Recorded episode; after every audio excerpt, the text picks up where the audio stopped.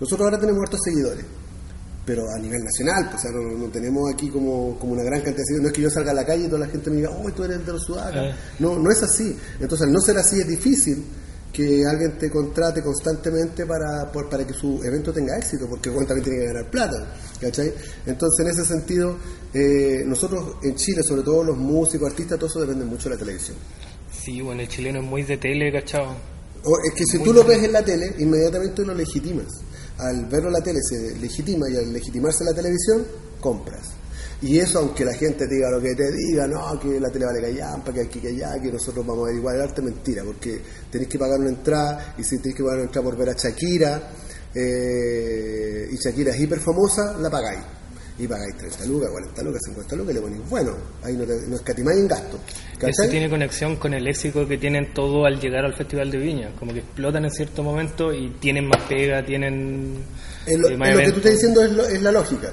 Es que el Festival de Viña yo creo que se funciona así porque se transmite como un programa, programa de Un televisión. programa, sí, sí. Pero si se transmitiera como un concierto normal, ¿cachai? No tendría tanto... Quizá, quizá, claro, quizá, pero eh, ahí está el detalle, como digo, que tiene que ver con esto, que a las finales eh, somos todos, por decirlo de alguna manera, eh, hijos bastardos de la televisión, porque a las finales eh, no la reconocemos como un medio legítimo o bueno, pero al final todos querrían estar ahí porque eso les va a significar trabajo, ¿cachai? O sea, si tú tienes, en el caso de los prisioneros, y esa es una de las grandes gracias de los prisioneros y Jorge González, es que ellos nunca necesitaron de la televisión para tener trabajo. No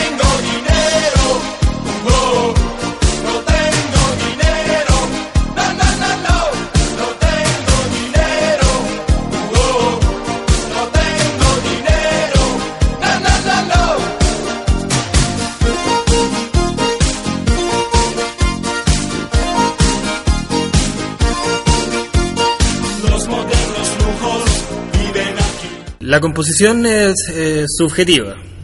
Uno siempre piensa que sus canciones son buenas, eh, que la va a romper, que va a sonar en la radio. Obviamente, más que nada en los primeros años de, de músico. Eso con el tiempo se va pasando y uno va notando el éxito o el estancamiento musical. Por otro lado, las bandas que no necesitan composición tampoco es que la tengan más fácil. Cualquiera puede sacar un cover, pero tocar covers en una banda es distinto a tener una banda tributo a. Una buena banda tributo no es tocar canciones de X banda consagrada o hacer un show en el óxido y ganar plata con los seguidores de esa X banda. Hay un trabajo que va más allá de lo simple, un trabajo investigativo, actoral, musical, obvio. La buena banda tributo imita la música, la apariencia, los movimientos, los instrumentos, como es el caso de este episodio. Lamentablemente eso se ve bien poco. Y es por ello que el término banda tributo ya es casi un adjetivo negativo en la música. Pero hoy no. Hoy estoy con uno de los buenos.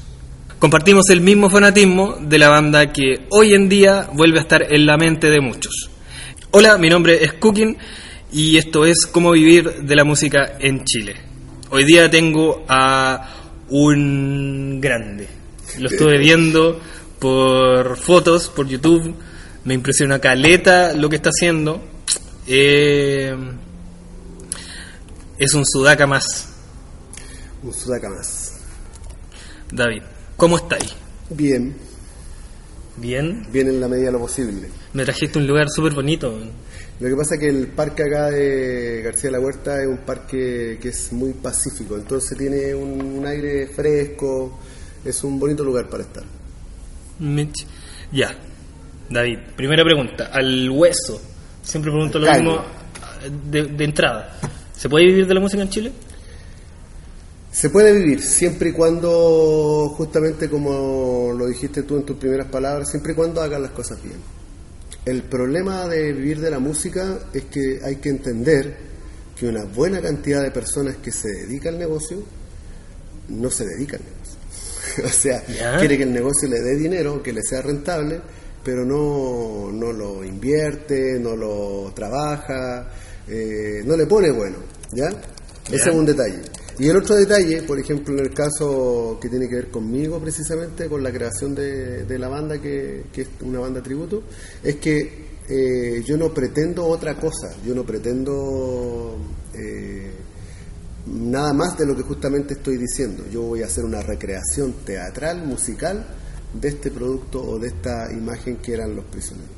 Entonces lo estudié, lo vi, eh, primero me hice el, el trabajo de ver si podía hacerlo, porque para hacerlo tenía que hacer de González y eso era muy difícil porque había que Claro, hacer claro. toda la acuática, sin hacer como que otras personas tocaran, uno cantara, que fuera como igual, así como que tal cual lo que él hace, tocando los teclados, tocando el bajo, tocando la guitarra eh, y cantando, y si podía hacerlo lo hacía. Y eso fue lo que pasó. ¿cachai? Entonces en ese sentido yo traté de hacerlo eh, lo más profesional posible. Mi idea siempre fue que fuera el mejor tributo a nivel latinoamericano y ojalá mundial incluso.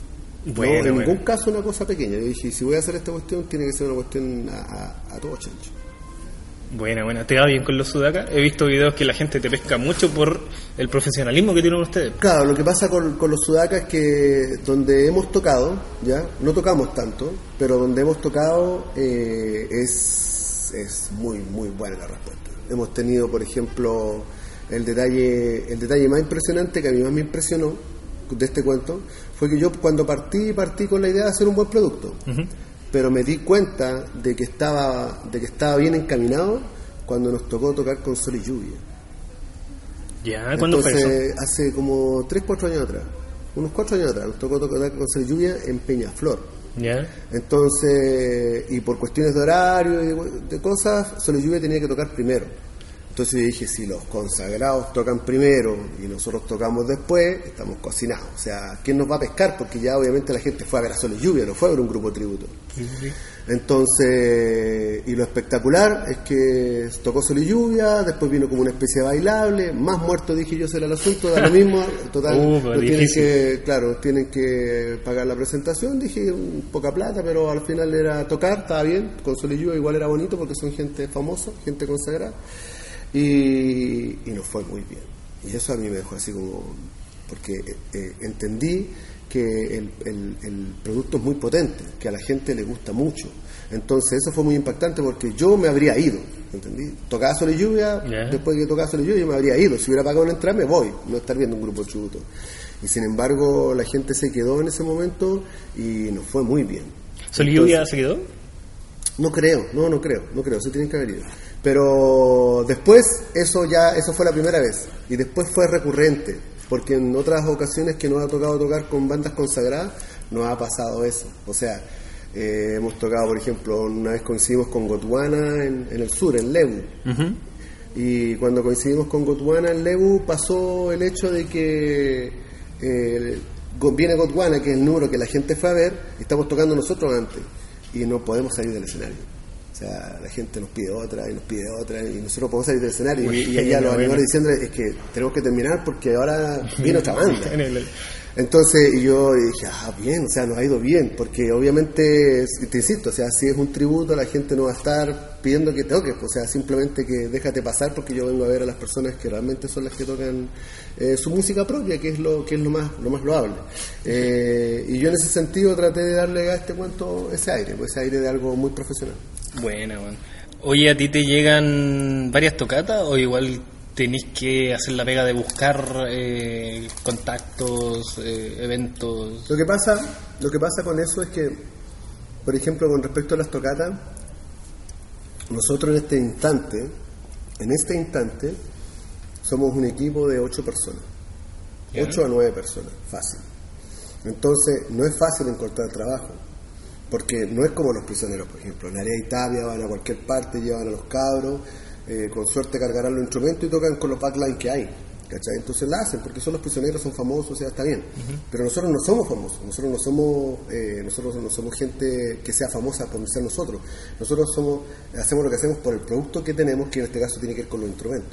Entonces tú cuando te trasladas a una parte, y hay una cachada. Imagínate que en el escenario tenéis la batería, tenéis cuatro teclados, tenéis una, dos, tres, cuatro guitarras, dos bajos, ¿cachai? En el escenario, más accesorios. Entonces es un aparataje impresionante. Entonces, cuando uno dice, oye, más tocatas, podrían ser más tocatas, pero en realidad es complicado porque si nosotros nos dicen que una tocata en Concepción o en tal parte, tenéis que trasladar una gran cantidad de cosas y el traslado ya es carísimo. Porque tenemos que llevar las cosas, no, pues, no podemos ir solos. Sí, pues. pues, no podemos decir, oye, llegamos aquí, no, pues si tenéis que llegar con el sonido del tren al sur, que lo hace el EMAX, tenéis que llevar el EMAX, lo EMAX es una web de este porte, ¿cachai? Entonces es, es complicado en ese aspecto. Eh, pero tampoco nos podemos quejar porque hemos tocado en parte bastante grande con gente súper famosa. Nos ha tocado tocar con Sinergia, con Chancho en Piedra, con Santa Feria, ¿Cuál ha sido con la- Lluvia. ¿Cuál ha sido la, me- la mejor tocata que, que recordáis? Es que las tocatas en general siempre han sido buenas, porque no, afortunadamente no, no ha ido mal, ¿ya? Eh, no, hemos tenido tocatas muy emotivas, estoy hablando de gente llorando, sea, Mm. tocando y gente llorando, así con los ojos cerrados y está llorando y escucha, en el Valle de los que sobran, por ejemplo, ¿ya?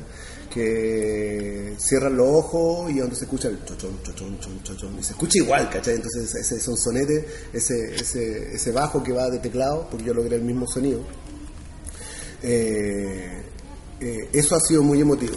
Pero con respecto a la masa, la onda, claro, los Torfes. Pues los Torfes eh, nos dio a nosotros igual la, la altura la altura requerida y nosotros afortunadamente logramos estar a la altura, o sea, no arrugar con 5.000 personas, Bueno. ¿cachai? no arrugar con 6.000 personas. Y la última tocata del año pasado fueron, habían 12.000 personas. Entonces igual es impresionante cuando es tanta gente, porque se siente la gente, la gente, un silbido, pero un silbido en 12.000 personas se siente, ¿cachai?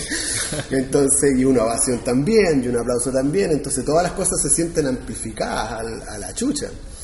Eh, y eso te da mucha onda. O sea, lo bueno así que como yo tenía cierto oficio anterior con, con la actuación y con, con otro escenario, entonces no, no me ha resultado tan terrible tener que enfrentarme a, miles de personas y que, te estén ovacionando y no marearte y hacer la pega bien, ¿cachai? Eh, en ese aspecto, eh, las tocatas del October han sido como las más, las más llamativas. Pero lo bonito, lo, más- lo que más me impresionaba es cuando hemos ido a partes donde no nos conocen, donde el artista es otro, el famoso es otro, Ajá. y nos ha ido bien. Donde nos presentan así, con ustedes, los sudacas. Y se escucha el puro grillo. Ya, partimos, vamos de a poco. ¿Cachai? Y ahí partiendo de a poquito, eh, despacito por las piedras, un sexo, un tema, otro temita, otro temita, mueve la industria, porque se van, ya vamos logrando que la gente se vaya como, como, como encantando con el asunto y al final no nos podemos ir del escenario. Nos ha tocado eso, y eso ha sido pega. ¿Cuál es el tema que más funciona? La verdad es que todos los temas funcionan. El- todos los temas funcionan bien tocados. O sea, tú puedes tocar, insisto, Brigada de Negro o Evelyn, que no son muy conocidos, bien tocado, perro, y la gente alucina pesado. Eh, eh, siempre los más orejas son porque no se van, sexo, para amar, ¿cachai? Eh, quieren dinero, el baile, son temas que no podéis nunca dejar de tocar. Tren sur, ¿ya? Pero, por ejemplo, no sé, eh, ¿por qué los ricos? Un tema que igual capta onda. Eh, eh, no estamos pasando muy bien, capta onda. Todo depende de que hagáis las cosas como la gente las pretende escuchar. Pa, pa, pa. Eh, eh, el asunto es que si el tema está bien ejecutado, están bien los sonidos, está correcto lo que estáis haciendo, tienen éxito, tienen onda. ¿cachai? Tienen, tienen el, punch, amiga mía, ¿ya? Son temas que la gente cuando lo escucha aparte atina. Amiga mía, tú sabes que es un tema lentito. Sí. No es como para un recital masivo así. Y yo dije, no, lo tomamos un recital masivo. Y la gente se mete en la onda muy pesada. ¿Cómo otra? Y empiezan ahí, alucinan pesado. ¿cachai? Entonces, en ese sentido, claro, yo le doy todo el cuento. Usamos las mismas guitarras, las mismas cosas, son iguales. Entonces, eso le da, le da peso. ¿ya? Los temas en general tienen mucho peso, los temas de los prisioneros. Los temas de los prisioneros son, son una historia en sí. Entonces, por eso tenemos que manejar mucho aparataje, ¿cachai? Porque los prisioneros en la primera época tenían tal instrumento y tocaban todos los temas que tenían con lo mismo. Claro, claro. En el reencuentro, los temas, los prisioneros tienen otro instrumento y tocan todos los temas tal cual con lo mismo. Entonces, incluso ellos no tienen que movilizar tanto como tenemos que movilizar nosotros, porque nosotros tenemos que movilizar tres épocas de los prisioneros. Tenemos que movilizar eh, la voz de los 80, ¿cierto? El 86, tenemos que movilizar el 91 con corazón y tenemos que movilizar el reencuentro. Tenemos que movilizar prácticamente tres épocas de los prisioneros con distintos instrumentos. Y con respecto a mantenerse con, con la música, es que siempre ha sido igual. Mantenerse con la música obviamente es muy difícil. Muy difícil porque eh, tú para tener un trabajo a nivel musical necesitas un desarrollo industrial, ¿cachai? Cosa que en Chile no existe. En Chile no existe un desarrollo industrial. Si tú vayas a Buenos Aires, vas a encontrarte con una avenida que se llama mm, Corrientes, ¿Ya? y en la avenida Corriente tenéis dos cuadras, tres cuadras gigantescas, perro, de teatro. Teatro, teatro, teatro, teatro, teatro. Uno al lado del otro. Y, ¿qué? Teatro. Y Mozart tanto, y la obra Amadeus, y la obra tanto, y el que es otra mancha, y Evita, y una obra que inventó este otro, y otra obra de Maya, y ya está tocando este, y una cancha de weá. Entonces tú tenés, por ejemplo, la gente que se desarrolla a nivel de danza, por ejemplo, sale como bailarín y tiene trabajo. Hay diferentes compañías, compañías, no cosas creadas por el Estado, sino que compañías particulares que lucran, que viven del, del- del arte, que compiten con la compañía al lado, que están haciendo una obra y este otro está haciendo esta otra, y están compitiendo. Y eso va generando ese mercado. En Chile no existe ese mercado. Ese es el, el- el detalle con eso, que tú dices, Verdad, oye, nosotros como músicos, tú te grabas de músico, ¿qué hay que hacer? Hacer clases. Todo ¿Dónde- el, el primer plan de todo. Claro, pero ¿A dónde vaya a ir a, a- a trabajar en, en una banda tanto? Si no hay eso, no hay ese desarrollo. En ¿Qué, Chile qué es lo más cercano a esa calle? Bellavista puede ser, pero Bellavista... no, pero no tiene, no tiene ese nivel. No tiene ese nivel porque tú tienes, imagínate hoy, día mismo, en estos años, hay una gran cantidad de muchachos, a mí me pasa porque llevo a clase acá en la Casa de la Cultura, una gran cantidad de muchachos que están buscando eh, ser bailarines, por ejemplo. ¿Ya? Sacan la carrera, sacan la carrera y cuando sacan la carrera, a trabajar al McDonald's. pues. ¿A dónde va a trabajar de bailarín? ¿Quién ta- ¿Cuántas compañías están haciendo espectáculos aquí en Chile? ¿Cachai? No tenía eso. Entonces al no tener eso, eh, es difícil, eh, es difícil que tú puedas, por ejemplo, mm, eh, es difícil que tú puedas eh, desarrollarte, porque no tienes competencia, no tienes desarrollo de, no tienes teatros donde hacer el asunto. Tú te fijas que en el teatro la mayoría de los actores que tienen éxito en teatro es porque simplemente salen en la televisión. Al salir en la televisión son famosos y la gente va a ver la obra. No es que uno diga, hoy es que voy a ver una obra de teatro, quiero ir a ver teatro. El chileno, en promedio, sobre todo el santiaguino, no tiene ese aspecto cultural como el argentino, que sí va a ver las obras, po, weón. Sí va a apoyar con su plata, va con su plata, paga la entrada y va a ver la obra. Y eso hace que se produzca esa industria y por eso hay trabajo y hay futuro en eso. ¿Cachai? Pero aquí la gente no hace eso, no tiene esa cultura. ¿Cachai? La gente que hace teatro lo tiene que hacer aquí, lo tiene que hacer en, en recintos que no son de teatro y lo tiene que hacer gratis. ¿Cachai? O sea, si no soy famoso, tenéis que dar la obra en aspectos culturales, ojalá sacarle plata al gobierno, a algún fondar, alguna cosita que te haga a mostrar tu arte sin que dependa de una industria. Y si no depende de una industria, tarde o temprano te ir a la chucha, porque no vaya a depender toda la vida de eso. Lo mismo que pasa con el cine. En- en Chile el cine es así. No es que haya compañías de cine realizando películas. ¿Cachai? Porque a diferencia de, como digo, el mercado argentino es lo mismo. Ellos tienen compañías de cine realizando películas. Aquí solamente son a nivel de fondar, son a nivel de, de ayudas estatales. Entonces, ¿cómo vas a vivir de algo que no tiene industria, que no tiene dónde trabajar? Eh, la industria que existe a nivel musical es simplemente tocar en los locales. Y si tenéis la suerte de ser muy bueno y tocar en una banda que se haga famosa, mm, podía hacerla. Pero eso es un grupo muy reducido. perro. ¿Cómo eres los, los sudacas? ¿Te juntaste con los cabros, ya los conocías y...? Sí, lo que pasa es que lo- los sudacas nacen por una casualidad. Eh, yo tocaba muchos años atrás música de los Beatles, ¿Ya? ¿ya?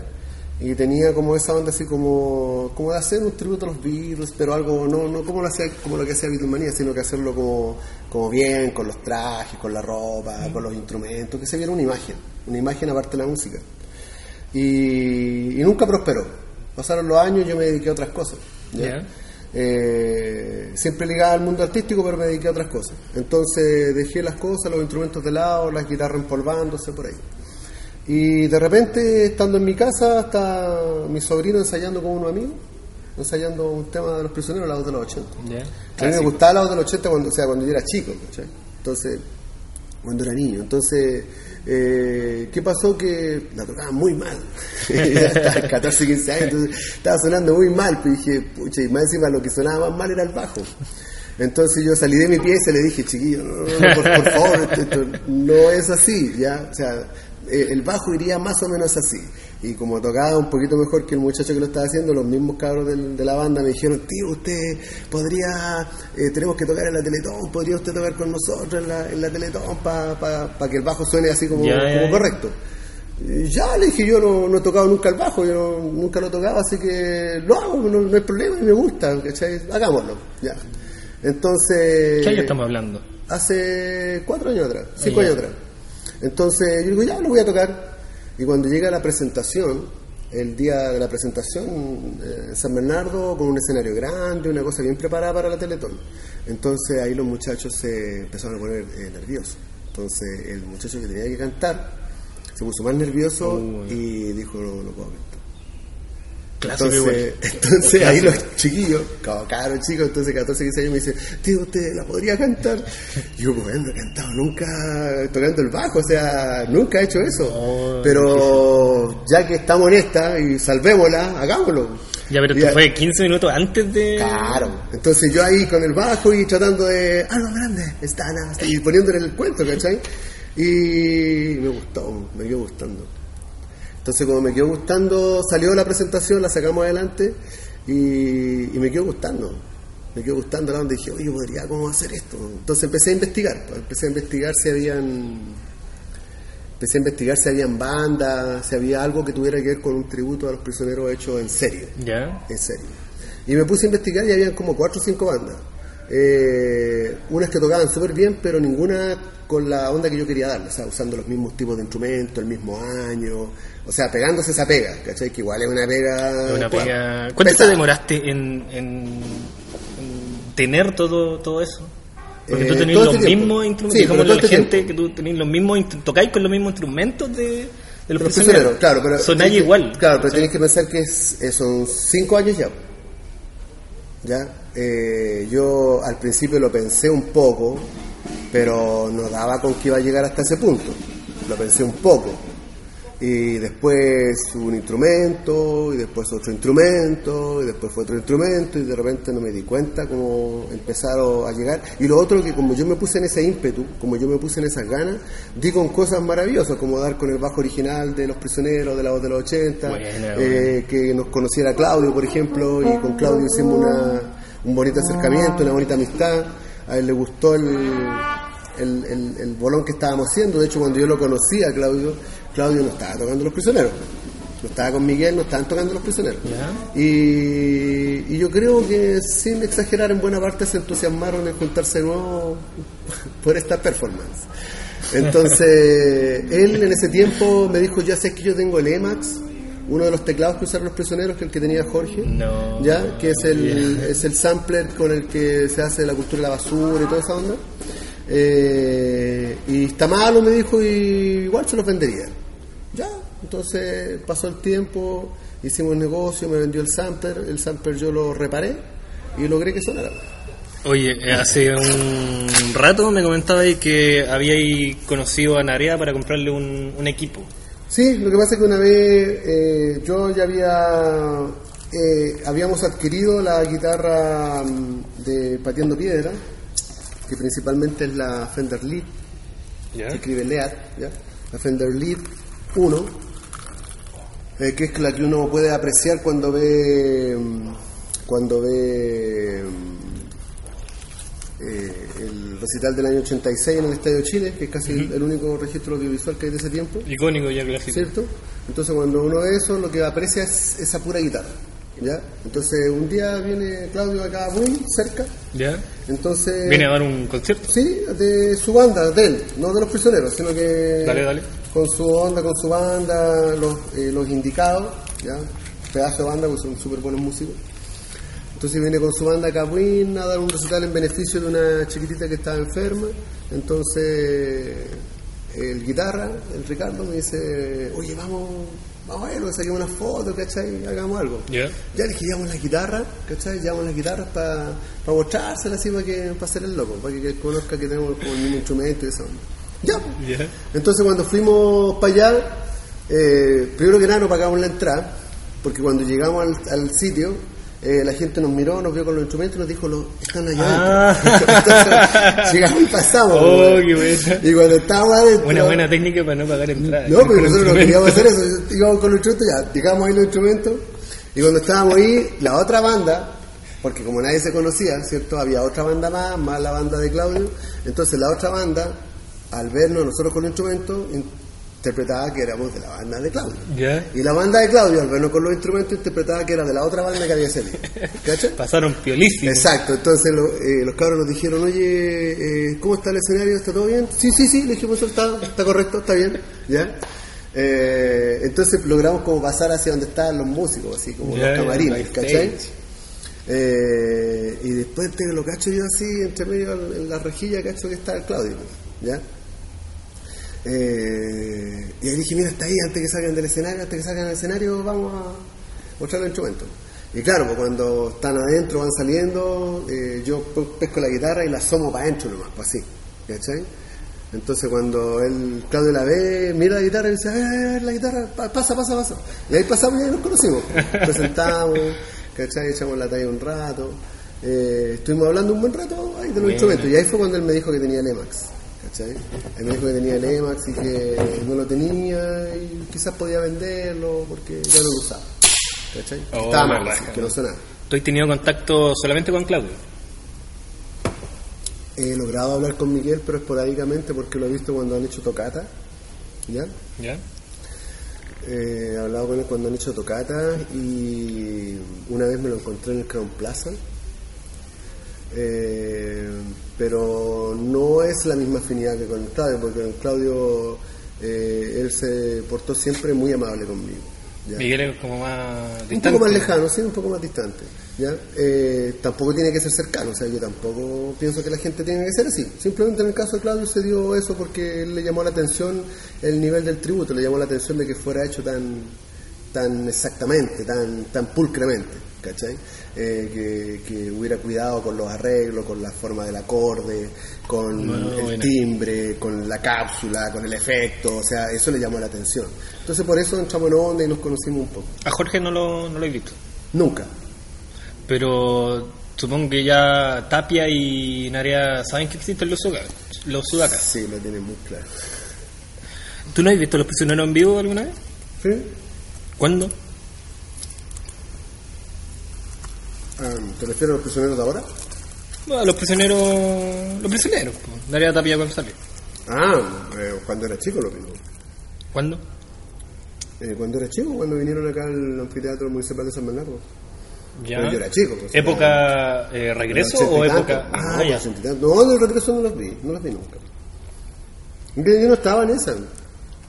Eh, a mí me gustaban los prisioneros y toda la onda, pero pero de ahí a, por ejemplo, al dar en los recitales y toda esa acuática, no porque a mí también me gustaba la volada del principio, ¿cachai? O sea, ¿Ya? el discurso, ¿cachai? El- el- el- el- la rabia, el enojo. Y después cuando se juntaron era una onda más light, pues, era una onda más, más musical. ¿Ya? Entonces era así como los temas bien pulcritos, así como... Y tampoco sonaba muy, muy el parecido a los discos, sino que eh, como son los prisioneros, ellos pueden tocarlo como ellos quieran. ¿Y qué tal ese recital ¿Cuál? Al que fuiste? No, porque yo era cabrón chico, yo quedé como vuelto para atrás. pues. Tenía como, que tenía 8 años, 7 años. Entonces yo fui, me metí entre medio de la gente y miraba para arriba, así donde estaba Jorge, y alucinado total. pues. Alucinado total. Pero fue la única vez que yo los vi como, como, como esa imagen ochentera. Y de hecho por eso el tributo está hecho así, pues está hecho pensando en que tú retrocedas en el tiempo. Oh, no que lo veas ahora, ahora no tiene, para mí no tiene ninguna gracia. O sea, la gracia es que tú puedas retroceder en el tiempo, ¿cachai? Y escuchar los timbres, la música, el instrumento, como se escuchaba en ese tiempo, ¿ya? Esa es la gracia de los sudacas, o sea, por, por eso usan los mismos instrumentos, porque de esa forma tú puedes a las personas hacerlas retroceder, y ahí está la magia. Si fuera con- que tocar con cualquier cosa, con cualquier instrumento, no tendría, no tendría onda, ¿cachai? no tendría feeling. ¿ya? Eh, y yo le he puesto, bueno, a todo el asunto, o sea, todo lo que más se pueda. Buena, weón. Yo también vi a los prisioneros, pero cuando regresaron. Ah, ya. ¿De En dónde? un evento benéfico de la Teletón. Creo que está el, el concierto por YouTube. Ah, tú estuviste en el estadio. En el concierto benéfico de la Teletón, que era como. Estaba como H. Bahía, toda esa. Ah, ya, pero no, sí, tienes razón, yo sí los vi. Los vi en el Estadio Nacional cuando tocaron Quieren Dinero, En la Teletón. en la Teletón. Cuando se Oh, mandó el discurso Jorge González. sí, muy clásico. ¿Cómo Sí. estaba la gente prendidísima? Sí, claro, que todos que fueron- que nosotros estábamos en el estadio a la chucha de lejos y de espalda, ¿cachai? Como de espalda. Eh, el escenario apuntaba Ah, hacia ya. allá y ¿Verdad nosotros que estábamos aquí. rodea la- Claro, la- rodea así, yo estaba aquí, así que no... Veía unos puntos nomás ahí, ¿cachai? Eh, ¿Cuántos años tenía ahí? No, pues se fue cuando eh, volvieron, pues fue para el 2001, 2003. 2002, 2003, por ahí, no sé, por ahí fue, ¿cachai? Entonces... ¿Ya estabas consciente de quiénes eran los prisioneros? De... Ah, obvio, obvio. Pero pues, cuando yo estaba más cabro, niño, también estaba consciente del cuento de los prisioneros. Lo Ah, que pasa ya. es que eh, yo me refiero a que mm, eh, en ese sentido, por ejemplo, eh, ya hacia los 90, eh, los prisioneros ya habían mutado un poco ya su, su, su apariencia, su formación también, no estaba el Claudio, ¿cachai? Entonces tuve como esa experiencia con, con los prisioneros de ese tiempo. Me encantó tu idea de la discoteca. Sí, ¿ah? hay tragos, buena música, buena onda en general. Eh, oye, ¿te gusta este tema que están tocando? Eh, sí, me gusta, tiene, tiene buen ritmo, pero es bueno, pero, no sé cómo decirte. Bueno, ¿te gusta o no te gusta? ¿Te gusta? Sí, pero bueno, no todos los gustos son iguales. Eh, suena bien, es, es rico el ritmo, la batería. Pero ese sí, lo encuentro, lo encuentro simpático. ¿Qué qué?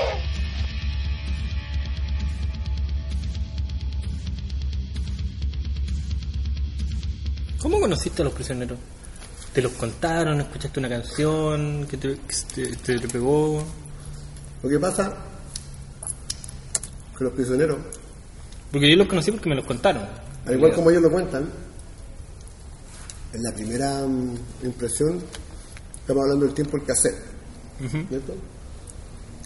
Entonces, la primera vez que lo escuché a los prisioneros fue en la playa.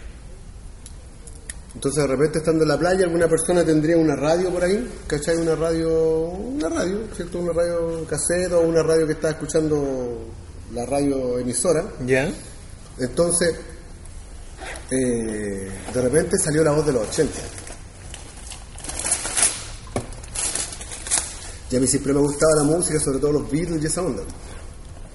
Entonces cuando sale la voz de los 80 y la letra decía deja la inercia de los 70 y toda esa onda, y a mí me molestó. Dije, oh, ¿qué onda esto, weón? ¿Cómo, cómo, que- cómo que deja la onda de los 70, po, weón? Si súper buenos músicos, weón, ni los Beatles, weón, ni dónde queda Led Zeppelin, ni toda esa onda. Bueno Entonces, pesado, weón. claro, entonces cuando escuché esa weá me impactó mucho. Y después lo volví a escuchar.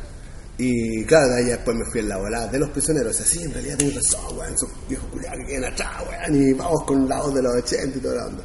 Y ahí, lo- entre cabros chicos, nos conseguíamos eh, los cassettes.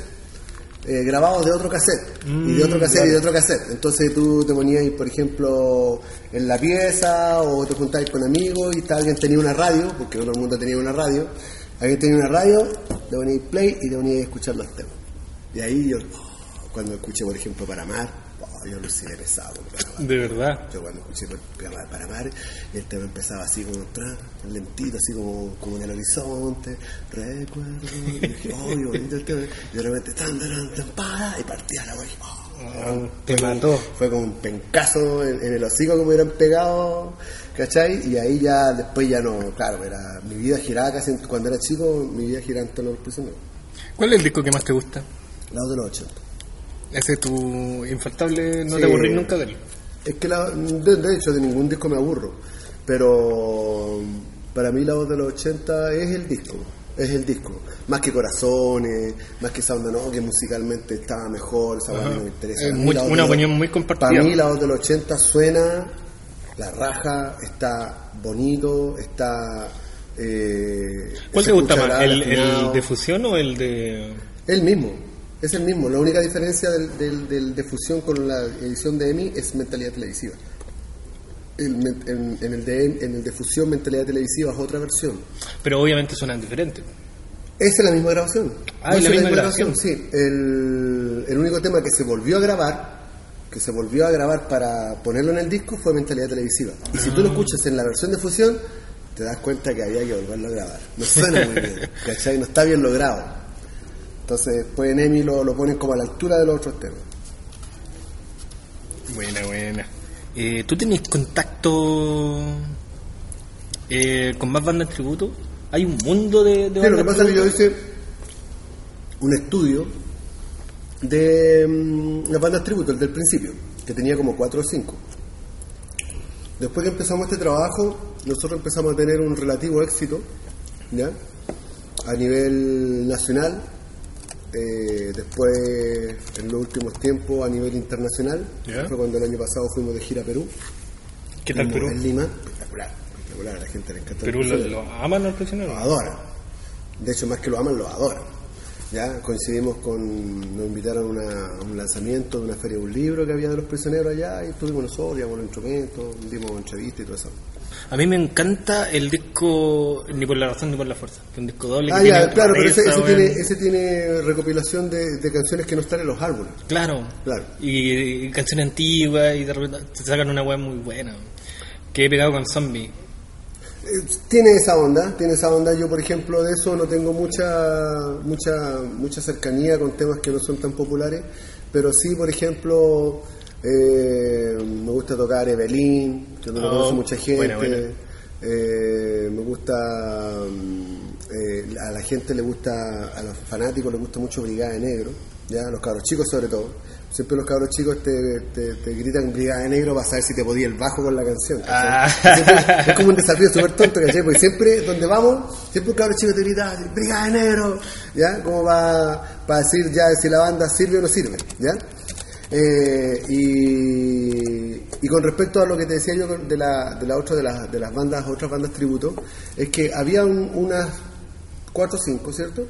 Y a partir de nosotros hacer este trabajo, eh, no sé si tiene que ver con nosotros, no sé si tiene que ver con los sudacas, pero a partir de eh, hace unos años atrás, esto de 4 o 5 aumentó a por lo menos 30 y algo, 33, 34 bandas, fácil.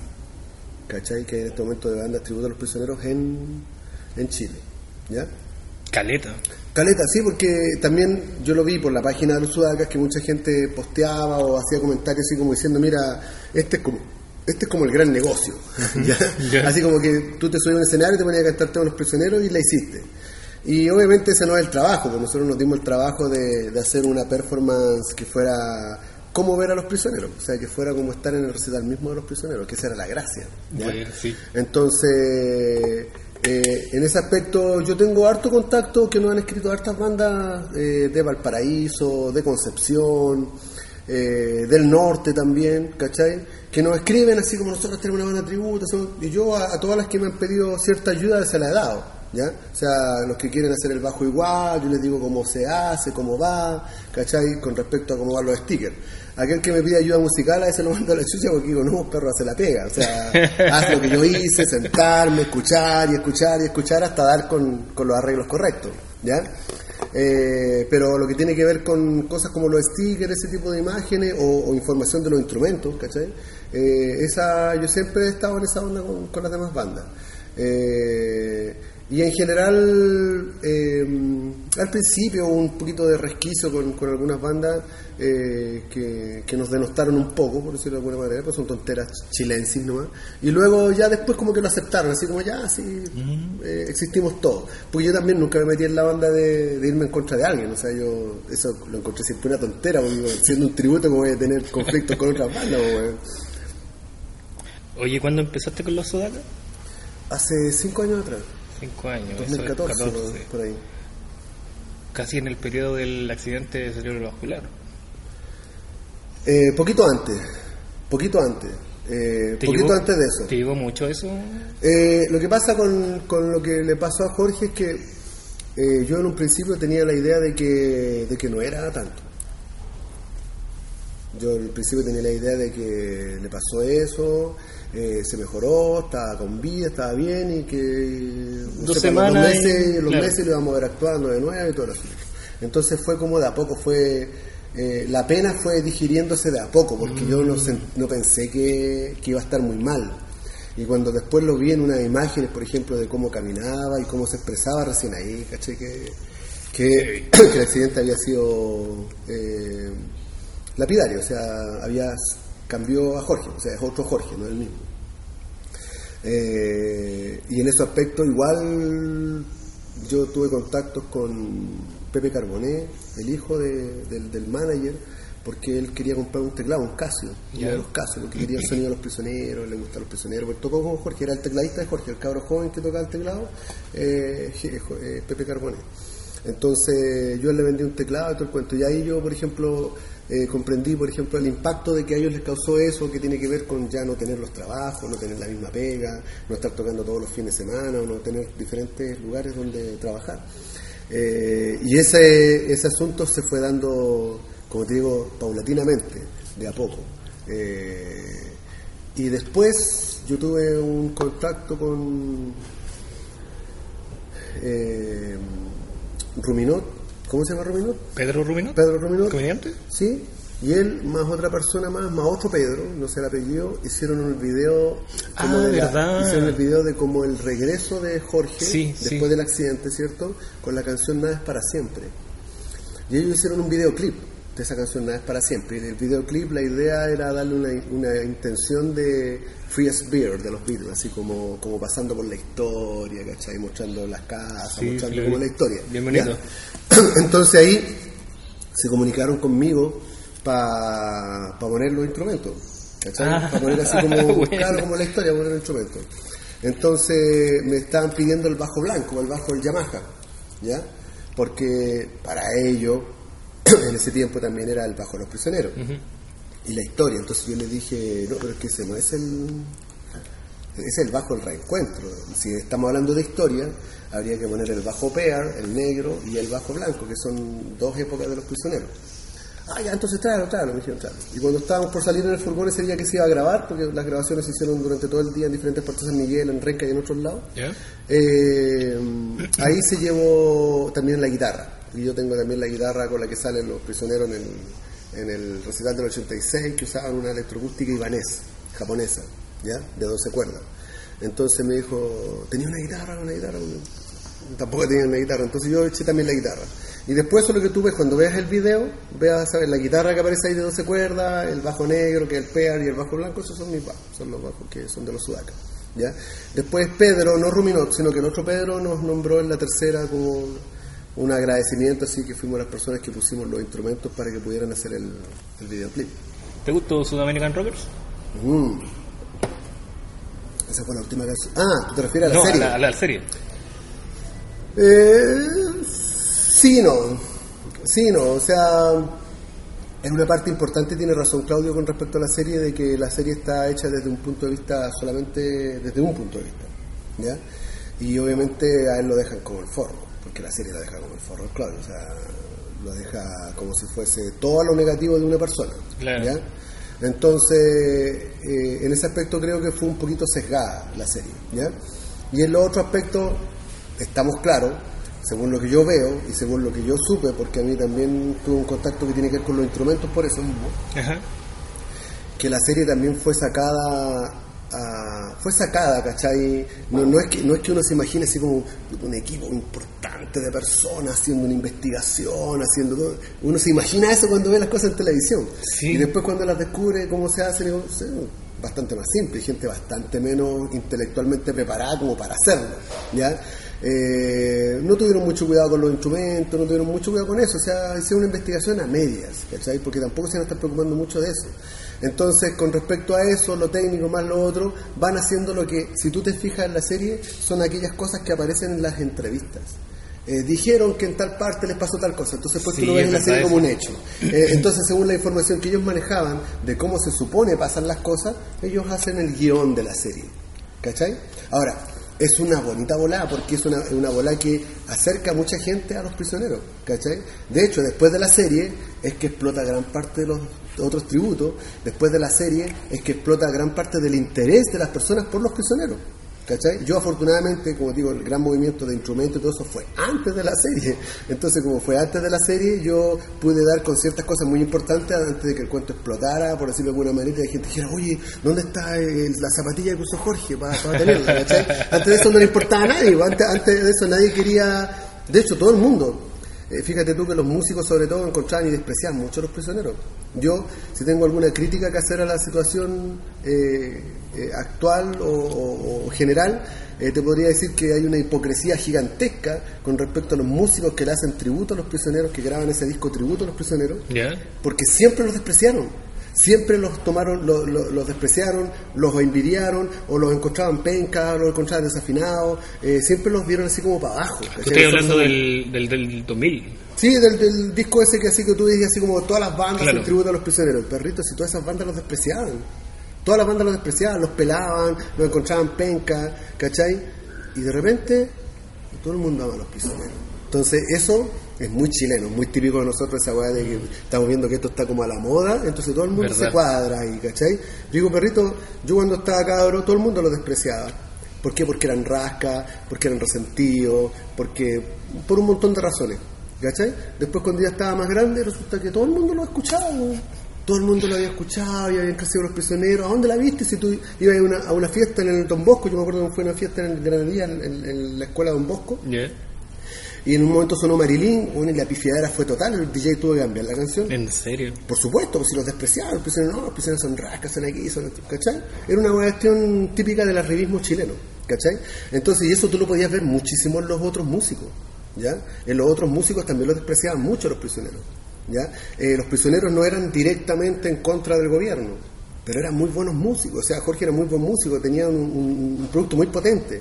Entonces, por eso mismo, también una gran parte de la gente que tenía una bola más en contra de la dictadura también los despreciaba, los encontraba fachos, y los prisioneros tuvieron que salir adelante eh, yendo, siendo enemigos de todo el mundo.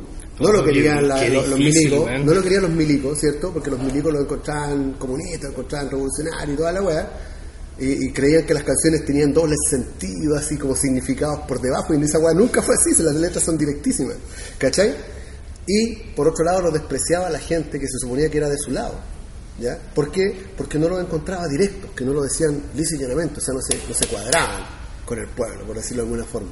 ¿Cachai? Si tú ves el recital del 86, cuando tú ves el recital del 86, tú puedes explorar ahí, po. te pones a observar y de repente escuchas que hay un silencio y empieza la gente, iba a caer, iba a caer, ¿ya? Cosa que era peligrosísima en ese tiempo, iba a caer. Y cuando empieza eso, Jorge dice, bueno, esta siguiente canción está ta, ta, como para matar el asunto y darle a la canción.